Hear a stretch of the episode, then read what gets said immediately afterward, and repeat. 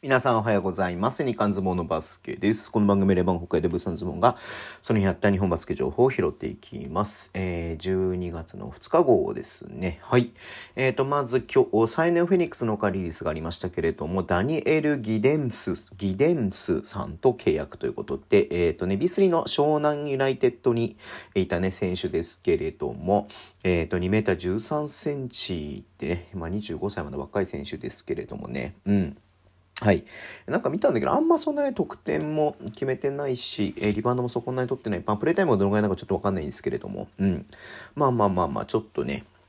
えっ、ー、と、どうなのかなというところありますけど、まあ、ちょっと、もしかしたら、まあ、そんなにね、プレータイムもなく、えー、スクランブル要因的な部分もあるのかなと思いますけれども、まあ、名店がね、ちょっと怪我でインジャーリストっていうところで、まあ、いつ戻ってくれるかね、わかりませんけれども、はい、えー、そこまでの間、まあ、頑張るのかなというところではあります。もしかしたら他の外国籍にもね、ちょっとね、もしかしたら、何、こう、入国するまでの、ちょっとね、こう、つなぎみたいな感じになるかなっていう気もしてますね。はい。えー、で、もう一つ今日は B2 の方がね、試合、試合だけ行われてました。愛媛オレンジバイキングスと長崎ベルカの試合ね。うん。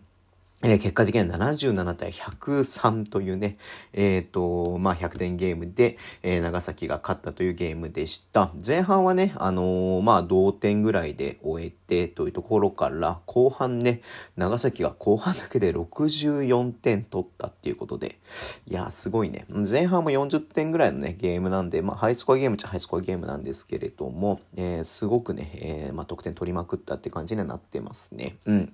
はい、えっ、と長崎の方が、えー、ヘディングが23点、マット・ボーンズ34点、LJ ピーク12点と、まあ、27分のプレータイム得ているんで、まあ、ちょっとね、コンディション動向じゃなかったのかなってちょっと思ったりとかしますけれどもね。うん。はい、えっ、ー、とまあ、ほぼほぼ、え、みんな点入れてるみたいな感じにはなってますね。すごいね。うん。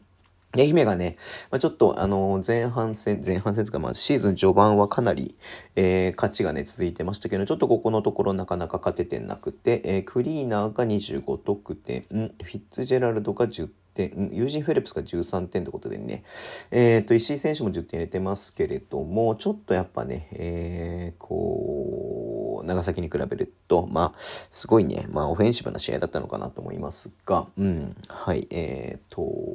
なかなかちょっと勝てないねというところではあります。はい。えー、そんな感じで、ね、すいません。今日この辺でお会いしたいと思います。Twitter のメンジョン配信はぜひお願いします。YouTube 毎日やってます。ラジオトークのアプリで聞いてる方はボタンを押してください。では、今日もお付き合いいただきありがとうございます。それでは、いってらっしゃい。